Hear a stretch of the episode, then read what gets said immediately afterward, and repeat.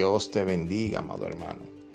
Damos inicio a este tu programa, el devocional, bajo el tema La fe perseverante. En medio de la crisis debemos tener una fe perseverante, porque a pesar de que no veamos el milagro materializado en estos momentos, no quiere decir que el Señor no lo va a hacer.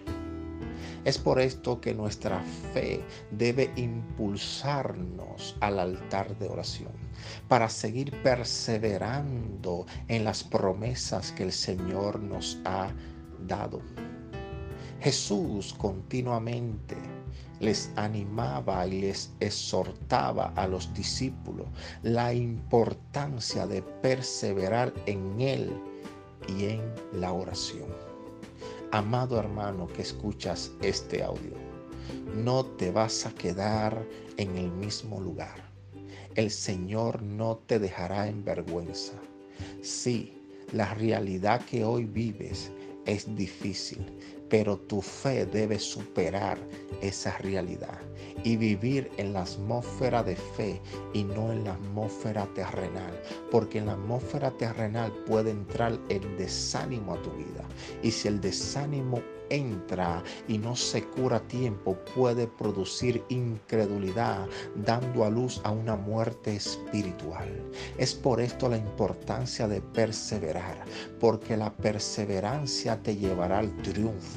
Y a pesar que hoy no estás viendo las cosas como quieres verla, el Señor no se ha olvidado de ti. Aunque no has visto la respuesta a tus oraciones, el Señor no se ha olvidado de ti.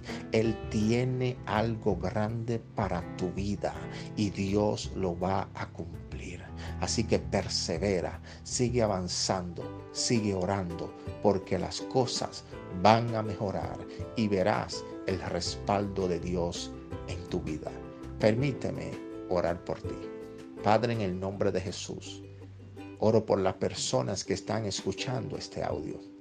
Señor, declaro sobre su vida que el temor, que el desánimo sale huyendo ahora y tú lo introduces a un mayor nivel de fe para perseverar creyendo que el milagro viene de camino.